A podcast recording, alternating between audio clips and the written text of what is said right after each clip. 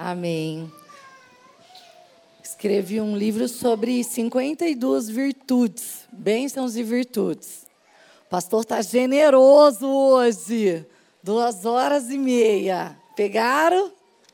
Ixi, pegaram? São? Não, né? Estão querendo almoçar. Queridos, é maravilhoso estarmos aqui. De fato, o Senhor já tem falado conosco desde sexta-feira. Tem sido um banquete na presença de Deus.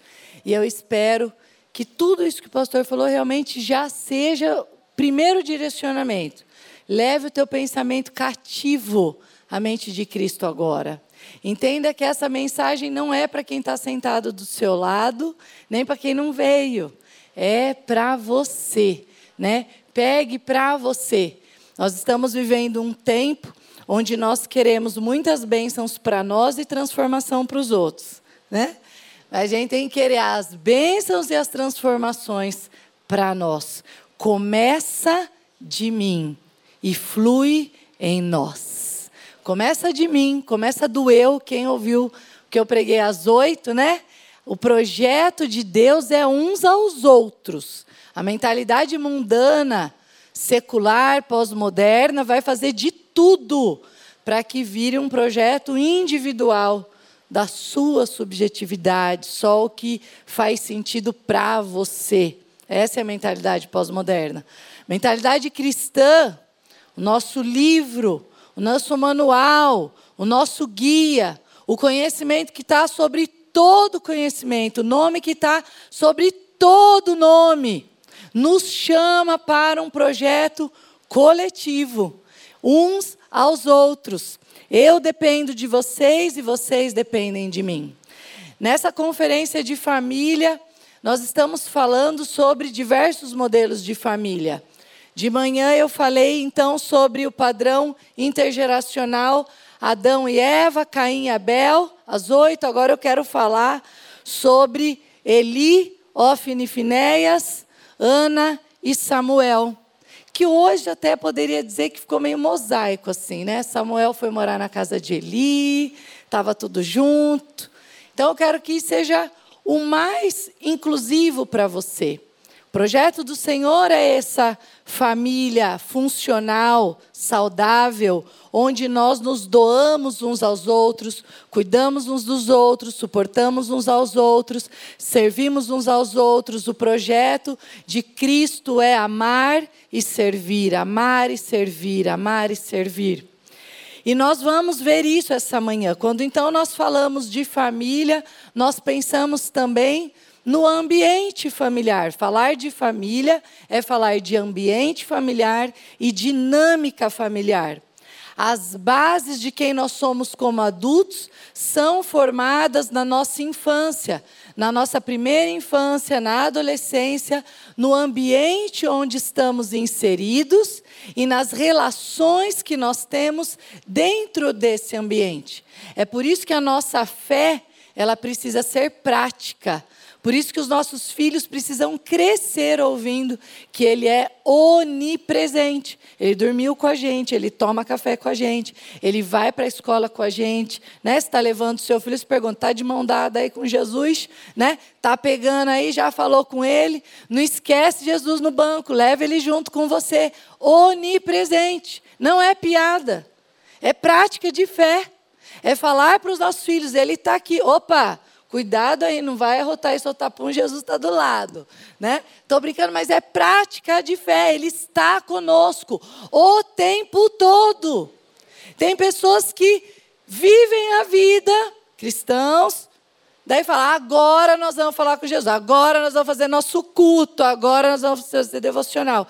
E a criança começa a viver uma vida cindida separada. Ela começa a entender que tudo que ela fez o dia inteiro era sem Jesus, sem a fé, sem a Bíblia, agora ela vai. Não, nós cultuamos a Deus da hora que nós acordamos até dormimos. O tempo todo Ele está conosco, nós cultuamos, reverenciamos, o amamos, o servimos o tempo todo. Viver em família é colocar Cristo no centro de todas as coisas, para que o coração dos nossos filhos não se esfrie na fé. Fenômeno que tememos hoje e que temos visto crescente.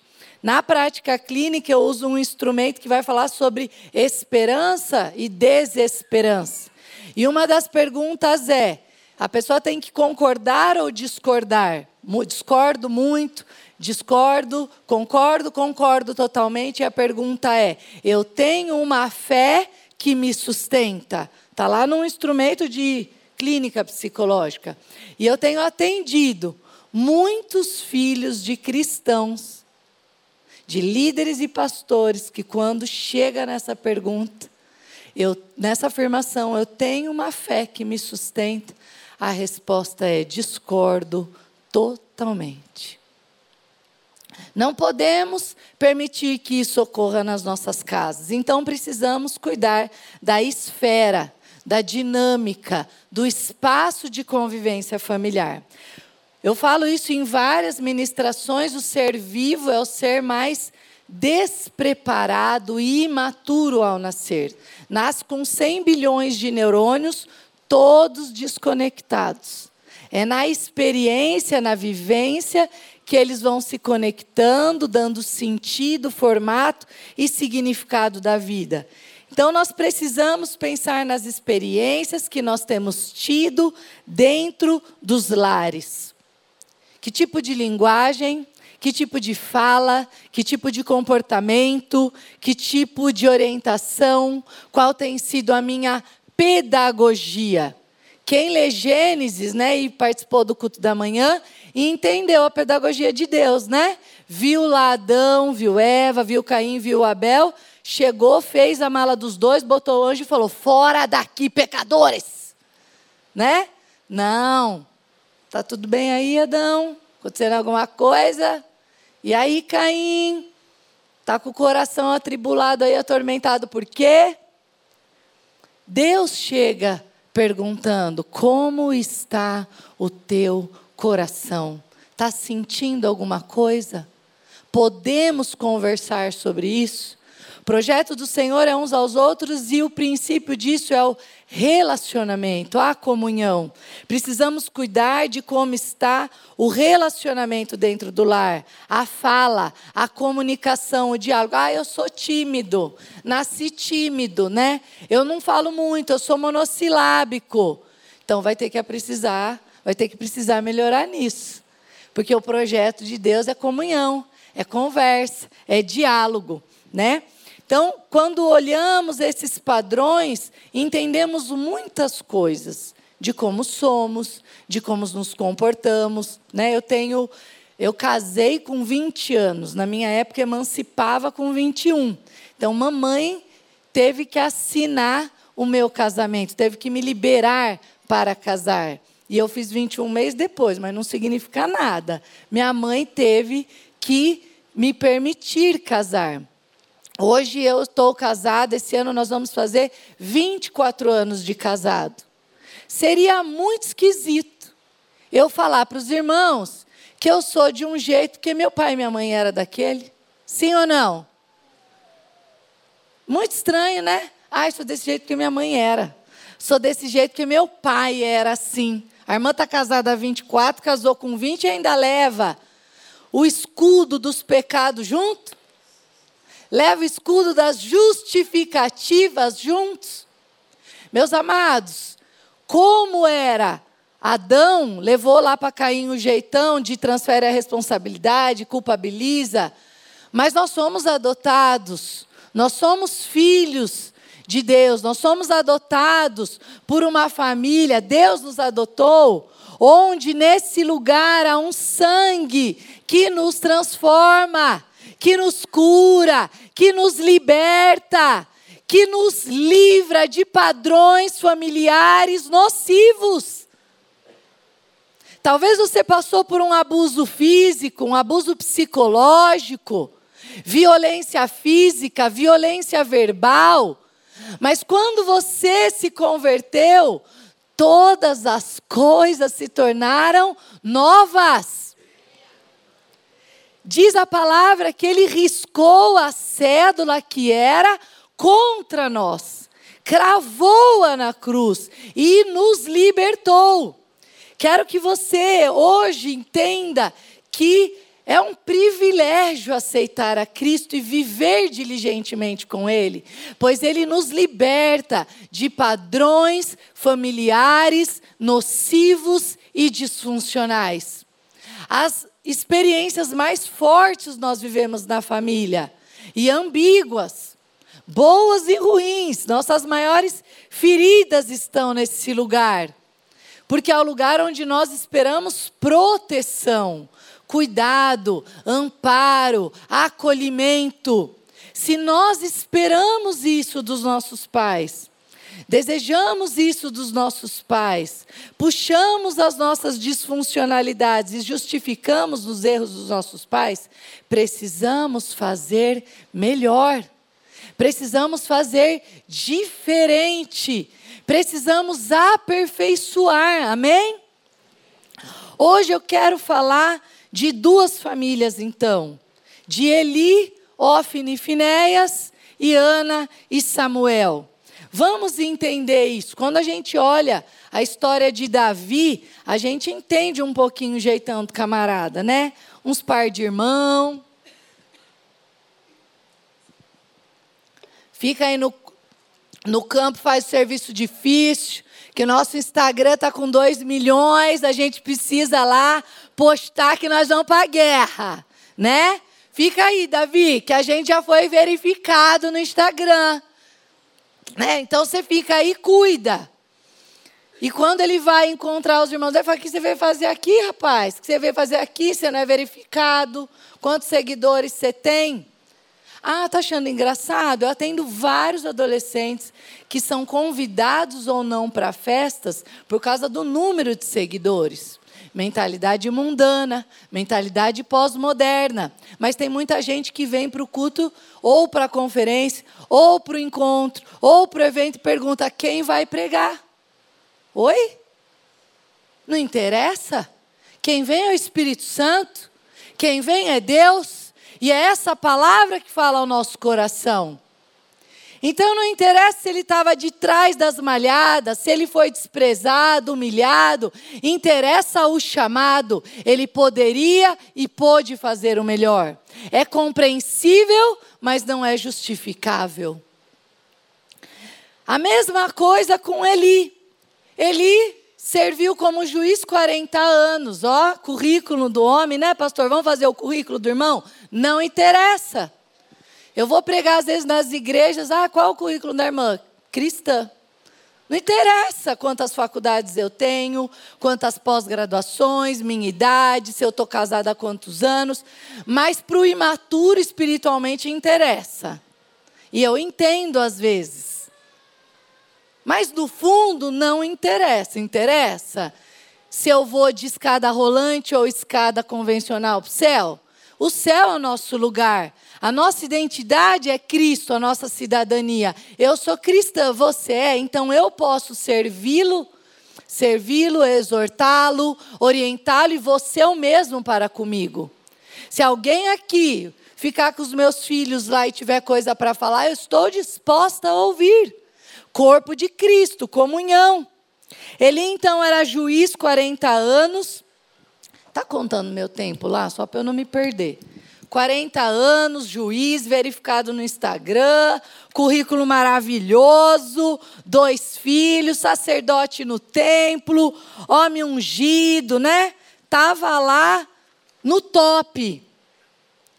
Ofne e Finéias, filhos deles dois. Filho de sacerdote, blogueirinho, cheio de seguidor, ficava na porta do templo fazendo stories, postando com filtro no Snapchat. Sim ou não?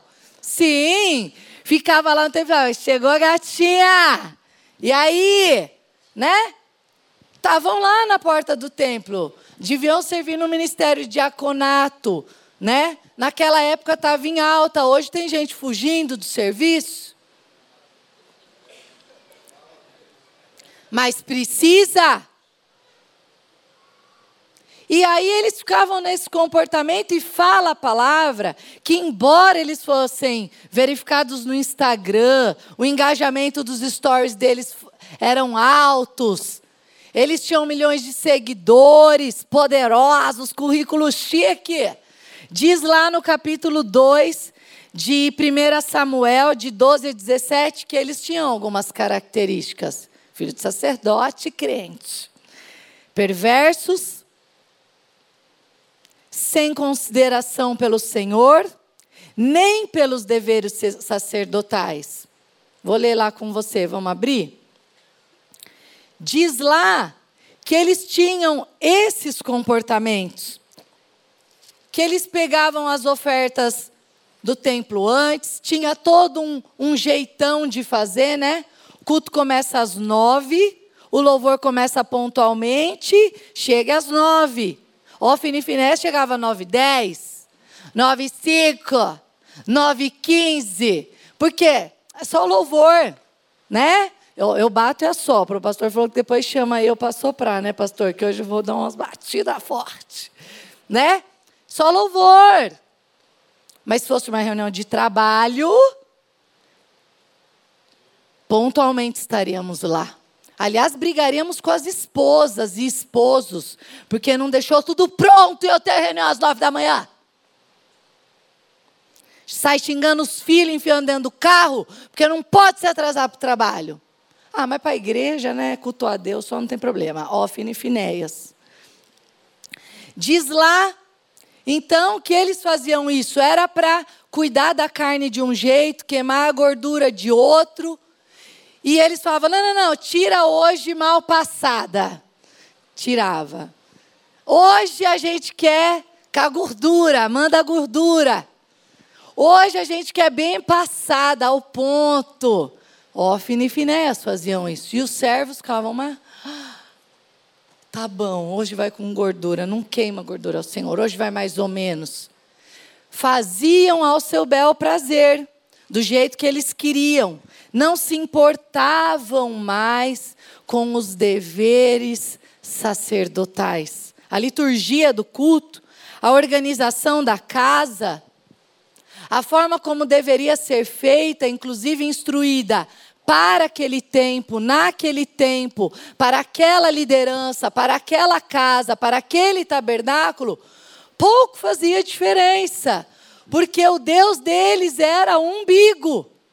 Faz como quiser, o importante, dois milhões de seguidores, querido, tem mulher fazendo fila na porta. E era o que acontecia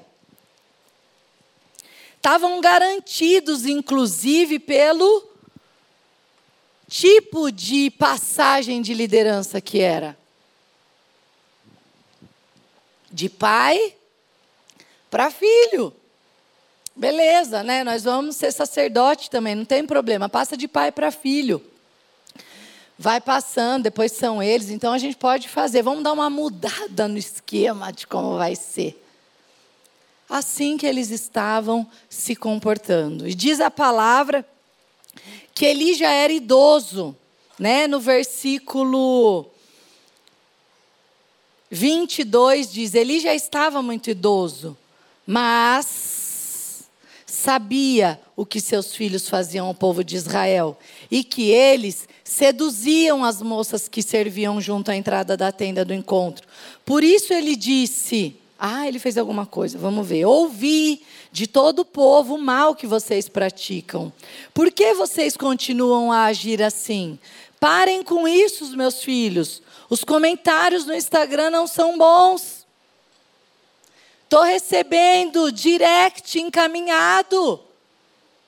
Por isso que criaram o que apaga 24 horas agora.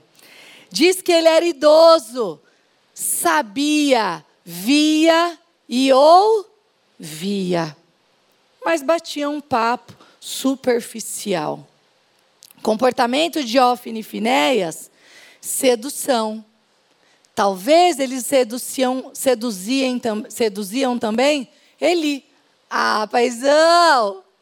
E essa barba branca aí, papai? Vem cá que eu te dou um beijo. Vem cá, vou te dar um abraço. Liga não, pai. Intriga da posição. Somos seduzidos diariamente pelos nossos filhos. Eu tenho dois. Muitas vezes no comportamento dos meus filhos, a armadilha do diabo estava feita, tão bonitinho, tão fofinha, tão fofinho, tão gracinha. Porque esse é o desejo do, no nosso coração. Que eles sejam fofos, lindos, maravilhosos, que eles apareçam nas mídias, que eles saiam nos stories da igreja, que eles toquem no aqui em cima. A gente vai lá e uau! Se xingou o irmão do lado, coleguinha, se bateu, se humilhou, se passou por cima, se não perguntou se outro que não faz diferença nenhuma. Porque a gente está ali seduzido pelos nossos filhos e por quem eles estão se tornando, falando inglês, quatro línguas, francês, espanhol, né? Estuda na escola X, na escola Y, sedução mundana e secular. Esse livro que nós já entregamos, inclusive, numa conferência aqui, Guia de Bênçãos e Virtudes, reescrevi, lancei, porque os nossos olhos não precisam, não podem sair do caráter. Não é o estético que interessa, interessa o que é por dentro. Interessa como está o coração de quem vai assumir o sacerdócio. E aí Deus olhando de cima, vendo Eli seduzido. O modelo era passar para filho, parente, enfim. Jesus falou: não vai, vamos parar com esse negócio aqui. Vamos acabar aqui com isso, vou ter que resolver. E foi o que aconteceu. Quando nós nos sentimos validados por uma condição que temos, ah, ela é psicóloga. Ah, ela é pedagoga. Ah, ela tem especialidade. Eu me acomodo. Me acomodo.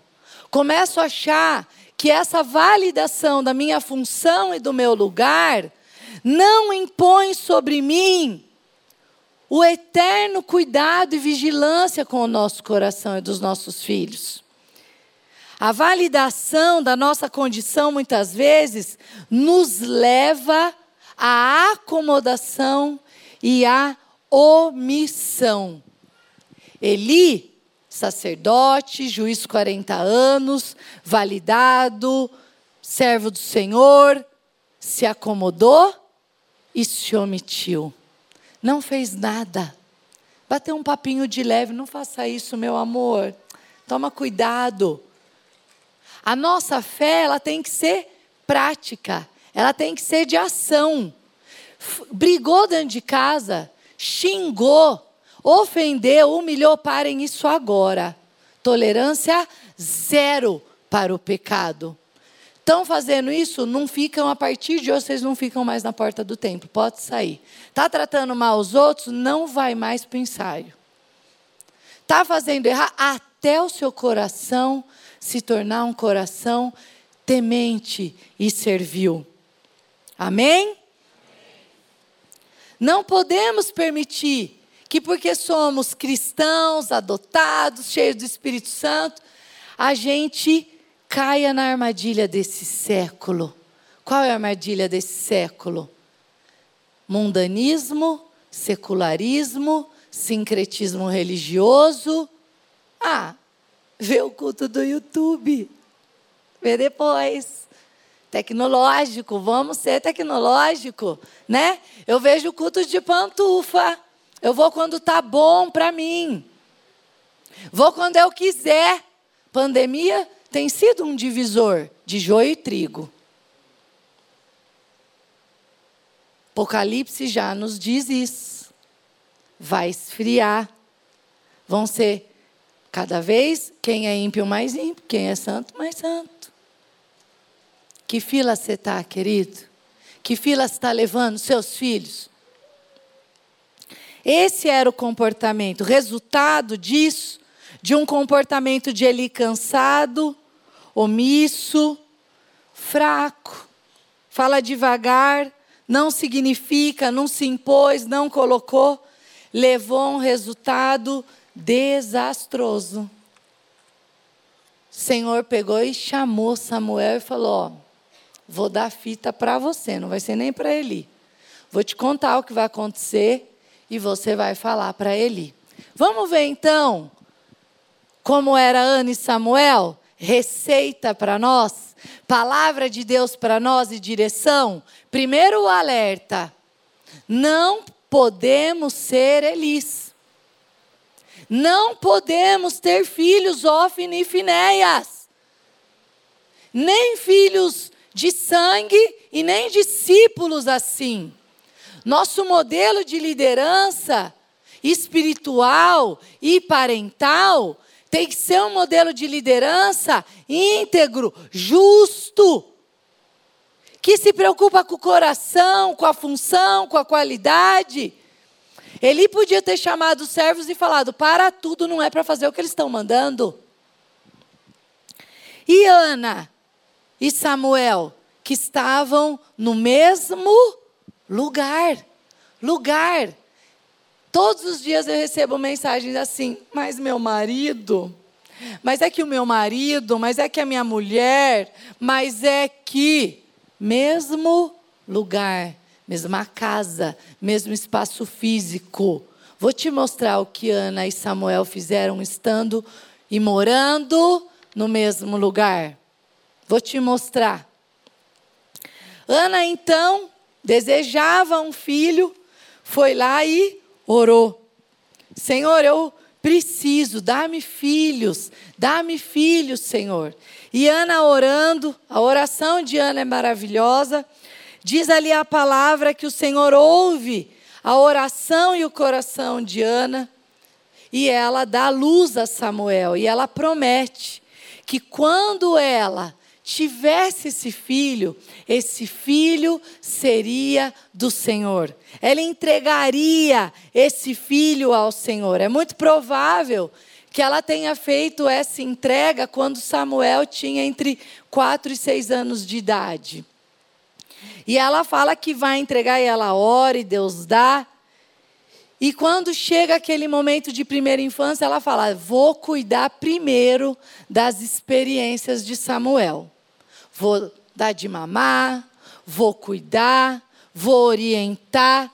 E quando ele estiver desmamado, eu levo ele e entrego.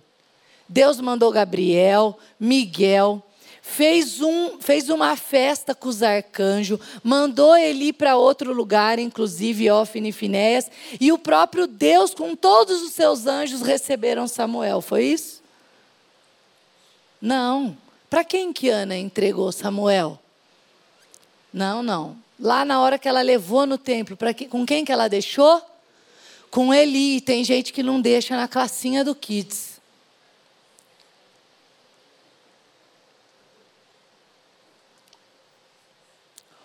O camarada, ela deixou com Eli, era para Deus que ela entregou. Mas ela deixou com Eli, que tinha dois filhos que seduziam as moças na porta do templo, que faziam coisas erradas, e a gente vive achando defeito na igreja e criando problema para não frequentar, para não se envolver, para não servir, para não amar, para não servir crentes não praticantes. Precisamos servir, é para lá mesmo. Meu pai era um homem muito sábio. Quem conhece minha história sabe que não fez tudo perfeito. Mas ele falava: apesar de tudo, a igreja é o melhor lugar para nós estarmos. Nunca olhe para o resto, amém? Ele falava: apesar de tudo, a igreja é o melhor lugar para estarmos. E eu fui para a igreja. Aliás, quase punha minha cama dentro da igreja. Tudo dentro da igreja. Ana, então, ela tem um coração entregue. Eu entrego para Deus. É meu, mas eu entrego esse filho para Deus eu dou a Deus. Modelo de Ana era diferente. Ela orou por um propósito. Ela pediu, ela entendeu que esse filho era do Senhor. Ela entendia o DNA de Deus uns aos outros. Tem que fluir, tem que fazer, tem que cuidar, tem que orientar, tem que entregar. Então ela entrega a Deus mesmo que seja para Eli cuidar, mesmo que seja para viver lá no templo, e ela só via ele uma vez ao ano. Uma vez, seu filho não vai morrer de ficar duas horas na classinha. Não vai engasgar com biscoito. Não vai sofrer um trauma terrível. Né? Não vai. Amém? Ah, bateram em você na classinha? Cutuca o irmãozinho e fala: aqui não pode bater. Né? Sofreu bullying na classinha da escola, às vezes as pessoas falam lá no Instagram. E aconteceu isso dentro da igreja, irmã. Eu falo, oh, que bom então, porque tem gente lá, né? Então vai lá e seja luz. Precisamos ensinar os nossos filhos a serem Samuéis. Quantas Anas e Eucanas tem aqui? Ninguém, pastor, entendeu? Quantas. Eu entrego, vamos falar isso, eu entrego. Eu creio nesse projeto que deixa fluir, que deixa fazer, mesmo que o mundo continue sendo mundo, mesmo que o mundo continue sendo torto, batendo nos nossos filhos, xingando, fazendo bullying, oferecendo vape, maconha, droga, sexo livre, imoralidade. É nesse mundo que ele nos chamou para viver, para os nossos filhos. Está difícil? Queridos, ele fez a gente nascer agora, nesse tempo, e nossos filhos agora. Então é para eles. É para eles. Deus não fez Samuel nascer em 2022 e os nossos lá, não sei que data é essa, mas não é, não está trocado. Deus não tem plano B, ele não erra. Não tem plano B. Errou? É, continua, filha, era para você mesmo. Apanhou, ri, era para você levar. O que, que você vai fazer com isso? Ore mais, seja mais luz, fale mais. Então, Ana, sabendo disso, o que, que ela fazia? O que, que a Ana fazia? Ela fazia uma roupa nova todo ano. Não, a gente faz festa, a gente debuta, a gente compra brigadeiro, docinho, salgadinho, roupa e sapato. E roupa espiritual? Como tem sido os anos dos seus filhos marcado a prática de fé? Deixa eu te contar algo, não para falar de mim, mas coisas que eu aprendi, Deus ministrou e a gente vai fazendo. Elô vai fazer sete anos. Já está lendo com mais fluência, com mais desenvoltura. E eu fui lá e falei: agora preciso trocar a Bíblia dela. Precisa de uma Bíblia de menina de sete anos, de garota. Fui lá, comprei uma Bíblia e escondi. O aniversário dela é dia 6 do 6.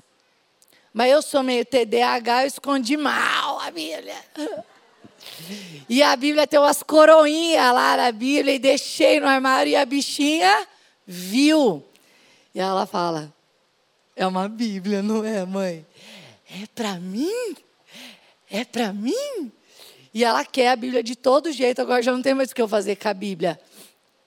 Nem vamos fazer festa, eu acho. Vamos resolver isso ainda. Mas a Bíblia eu já comprei. A Bíblia eu já comprei. A bênção eu já separei. A palavra que eu vou falar para ela, que o Jonatas vai falar para ela, nós já sabemos. O salgadinho que eu vou fazer vai ser as duas. As... Depois nós resolve. Mas a gente cuida mais das coisas do mundo do que as espirituais a gente se preocupa mais com essas coisas que vão ficar do que vai subir. Amados, ainda dá tempo, ainda dá tempo. Você tem hoje o tempo para começar a mudar essas coisas na sua casa, amém? Hoje o Senhor tem falado isso conosco. Dá tempo, vamos mudar o nosso jeitão, vamos mudar a pedagogia lá de casa, amém? Vamos cuidar das coisas espirituais. Ela vinha todo ano ela fazia uma roupa nova. E eu tenho convicção plena, plena, por causa de, do comportamento de Samuel, eu tenho convicção plena que ela dava túnica e um discurso. Hã? Ela dava a blusa e falava, mas vai chover, toma cuidado, faz frio, precisa usar direito. Toque a túnica nova, fica de zóio no Finéias, não vai ouvir a parada dele, se separa, dorme no quarto separado, não dá ouvido para Finéias, espera queimar a gordura se ele te oferecer uma carninha da boa. Porque gostoso vai ser, gostoso vai ser, né? Eu não sei se eu falei ontem, hoje cedo, armadilha é isso. Está escondido e tem uma coisa gostosa. Quem fala que todo mundo é ruim para os filhos já está com a pedagogia errada. Vai ser bom o convite para beijar 23 na festinha, porque é isso que eu recebo às vezes de mensagem dos, de adolescentes. Vai ser uma experiência incrível. Mas a minha vontade é um cavalo selado pela palavra de Deus. Ele é a maior, ele é o maior exemplo de amor livre e responsável. O mundo diz que a Bíblia é um livro que reprime, porque não leu e não conhece. E a gente entende sabe que é, na verdade, um livro de equilíbrio, onde corpo, alma e espírito caminham juntos para o propósito integral do Senhor. E tem pai que não entendeu isso para falar para o filho. Mas precisamos ministrar essas verdades no coração. Ana, com certeza, fazia isso. Levava túnica ano a ano. Quando você celebra os aniversários dos seus filhos, você tem a oportunidade de trocar as vestes espirituais deles. De falar, agora é tempo de Agora é um novo tempo na sua vida de, agora é um novo tempo disso, agora é um novo tempo daquilo. Ministre na vida dos seus filhos novos tempos. E quem foi então Samuel? Samuel, um menino que ouvia o próprio Deus. O Senhor falou com ele pequeno. Provérbios diz que até a criança se dará a conhecer se a sua obra for pura e reta. Se eu morrer hoje, meu marido falecer hoje e os meus filhos ficarem, eles podem florescer. Eles têm que florescer comigo e semigo, eu falo, né? Vocês são chamados a frutificar com ou sem mim. Então, quando nós orientamos nós falamos, isso não diz respeito de quem eu sou como pai ou mãe para você, mas de quem Deus é como pai, de como está o seu coração, de onde está o centro da sua vontade, de onde está o seu coração. Ame a igreja, ame o corpo de Cristo, sirva as pessoas. Esse é o nosso maior legado de bênção para os nossos filhos. E aí diz então que por conta desse cuidado de Ana, Samuel era equilibrado, muito equilibrado. Quando Deus chama Samuel, primeiro ele tenta interpretar e discernir a voz. Primeiro movimento de Samuel. Ele ouviu o nome dele.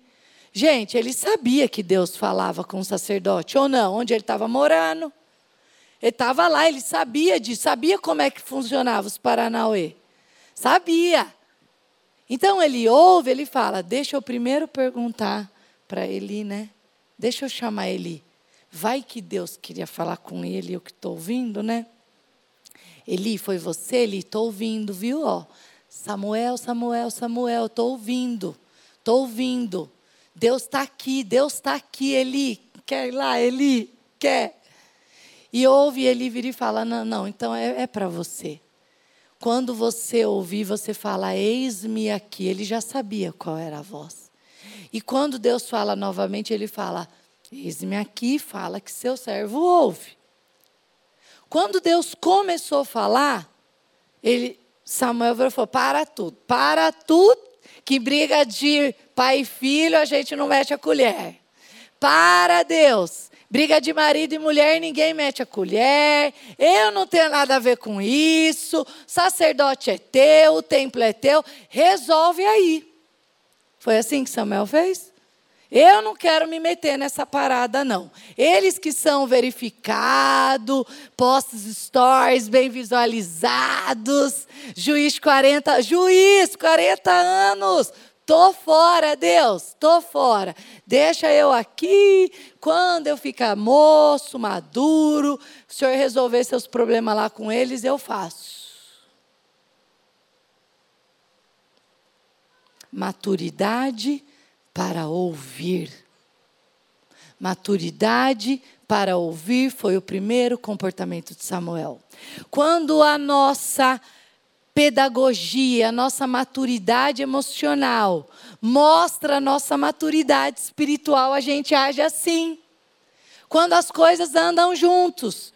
Às oito eu falei que o nosso nível de maturidade emocional revela a nossa maturidade espiritual. Precisa andar junto. Cristão que vive com a Bíblia embaixo do braço, mas tem comportamento emocional disfuncional, não está maduro espiritualmente. Então ele ouve, ele discerne a voz, ele ouve a voz, mesmo que o recado seja bem difícil. Mesmo o recado difícil, ele ouviu. Ele falou: Eis-me aqui. Ai, vai ter que acordar às sete para ensaiar? Eis-me aqui. Vai ter que cuidar de gente na célula? Ai, eis-me aqui. Ai, vai ter que atender esposa de policial que sofreu no campo, em luto. Eis-me aqui. Vai ter que cuidar e fazer a justiça valer nesse terreno perdido. Eis-me aqui. Amém? Eis-me aqui. É para varrer o templo, eis-me aqui. É para ficar na coxia, eis-me aqui. É para não aparecer, eis-me aqui. É para aparecer, eis-me aqui também. É difícil o trabalho? É puxado? Gasta gasolina? Tem que andar 40 minutos? É longe de casa? Vai estar tá frio.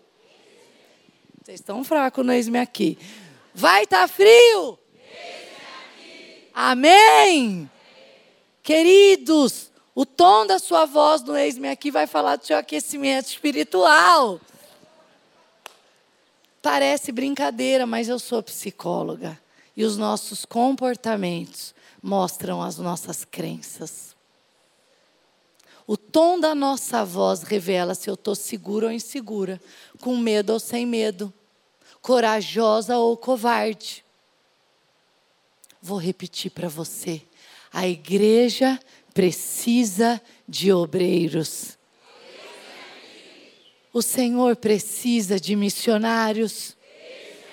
O Senhor precisa de trabalhadores. Amém? Samuel, então, eis-me aqui. E daí o Senhor falou: agora vai lá e dá a fita para ele. E ele disse: Eis-me aqui. Foi lá, chegou perto, deve ter chegado que nem gatinho, né? Preciso falar, é, fa, Eli já sábio, pode falar, Samuel. E Samuel falou. Vamos repetir? Samuel falou. falou. Silêncio não é um lugar de cura. A omissão não é lugar de cura. O isolamento não é lugar de cura. Deixar o sol se pôr em cima da sua ira não é lugar de cura. Ficar de mal não é lugar de cura.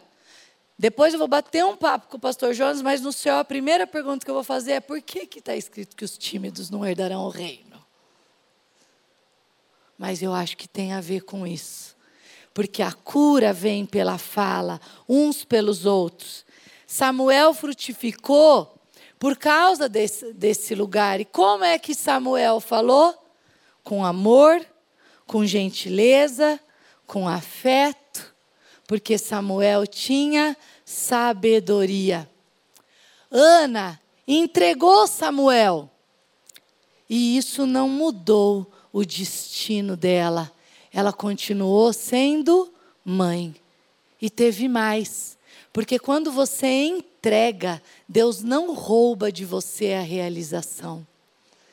Quando você entrega, Deus não tira de você a satisfação e nem a realização. Não retenha.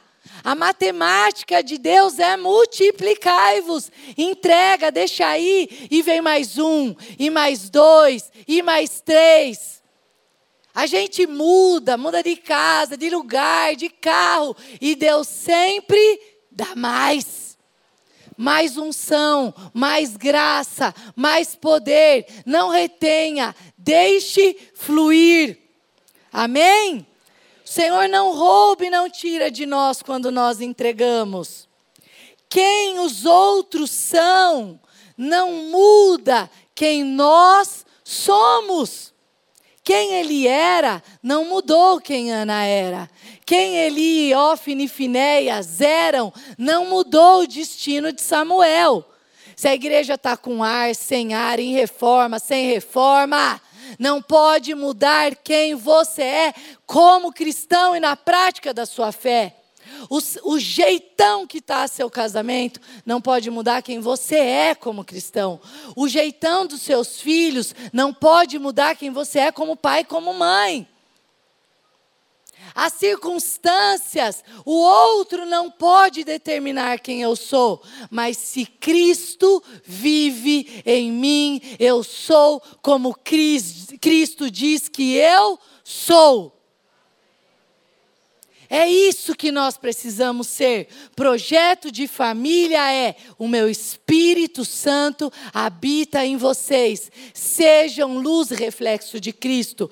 Tirem para fora o comportamento individualista que quer aparecer, que quer se satisfazer de Ofne e Finéias, porque para eles foi morte física e espiritual e para nós pode ser o mesmo. Mentalidade cristã é sirva mesmo que não apareça. Ame e sirva. Ame e sirva. Esse é o propósito contra acomodação, esfriamento, dessensibilização do pecado. A gente começa e, ah, tudo bem, só isso. Acomodação cultural. Nós não podemos mudar quem somos a despeito do que o mundo é. A escola está difícil, gente? Vamos lá nos conselhos de escola, vamos mandar os nossos filhos e eles vão ser luz e sal da terra. Porque não é a escola quem diz quem nossos filhos são, mas é nós quem dizemos o que é. Chamamos pessoas para conviver conosco, vir à igreja, jantar, comer, ficar junto, para que eles aprendam um novo modelo de família um novo modelo marital, um novo modelo conjugal, um novo modelo parental. Adolescente não aborrece nada. Porque, como cristãos, nós vivemos um novo modelo de relacionamento entre pais e filhos. Amém? Feche seus olhos. Posso chamar o louvor aqui? Vamos começar a orar por isso. Faça a sua oração. Ana fez a dela. Qual é a sua oração nessa manhã?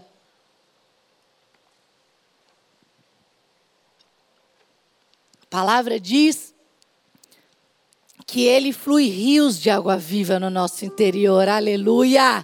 É uma fonte inesgotável de graça, de amor, de cuidado. Diz que ele riscou a cédula que era contra nós, que cravou-a na cruz, que nos libertou. Diz que se quiséssemos, comeríamos o melhor dessa terra, teríamos o melhor casamento, o melhor relacionamento entre pais e filhos, viveríamos felizes, alegres, abundantes. Esse é o propósito de Deus para nossa vida. O reino de Deus é paz, justiça e alegria. Seu vizinho precisa ouvir o som que sai da sua casa e falar: que povo feliz demais! Esse povo canta o dia inteiro, esse povo dá risada, esse povo é feliz, esse povo encontra no elevador, na rua e fala bom dia todo dia. Felicidade que flui do trono de Deus. não podemos nos acostumar a viver uma vida infeliz. Não porque somos egoístas e queremos ser satisfeitos, mas porque estamos tão dispostos no serviço, tão preocupados com o projeto de Cristo, uns aos outros, uns aos outros, uns aos outros. Porque Deus, quando criou a gente, Ele colocou uma coisinha lá dentro de nós que chama ocitocina. Que ela é liberada e ela dá sensação de prazer, de alegria, quando cuidamos uns dos outros. Neuroquímicos agem no nosso corpo, como quando cuidamos uns dos outros. Por isso que a gente vem à igreja. Por isso que a gente senta um do lado do outro, que é para ir embora e fazer questão de olhar para o seu irmão que está do lado e perguntar se ele precisa de algo essa semana. Precisamos aprender mais viver em comunidade como igreja. Por isso que não é para ver o culto online se tiver tudo bem na sua casa. Venha para a igreja, porque é uma oportunidade de você ser feliz, servindo e amando. E aí o irmão mora onde? O irmão precisa de carona. Ah, eu estou desempregado, desempregada. Pois deixa que essa semana eu levo um, uns feijão congelado para a irmã. Eu levo uns pão. Eu sirvo e cuido. Eu sirvo e cuido uns aos outros, fluindo dentro de nós, como rios de águas vivas, sendo nós imagem de Cristo. Nós oramos, querido Deus, nós clamamos a Ti pela Tua presença reluzente nas nossas casas, mas que comece de cada um de nós individualmente. Que essa transformação comece no meu modelo de pai, de mãe, de cuidado. Que a gente pare, que a gente ande na contramão da cultura que busca a satisfação individual e que a gente não fale isso da boca para fora, como disse João. Que a gente não ame só de língua e de palavra, mas de fato e em verdade. Ore pela sua mulher, ore pelos seus filhos, ore pela sua casa. Vou chamar o pastor. Deixa fluir uns aos outros. Eli esfriou espiritualmente. Ofne e Finéia se esfriaram, tiveram uma prática de fé religiosa, dessensibilizada. Não deixe que isso alcance seu coração.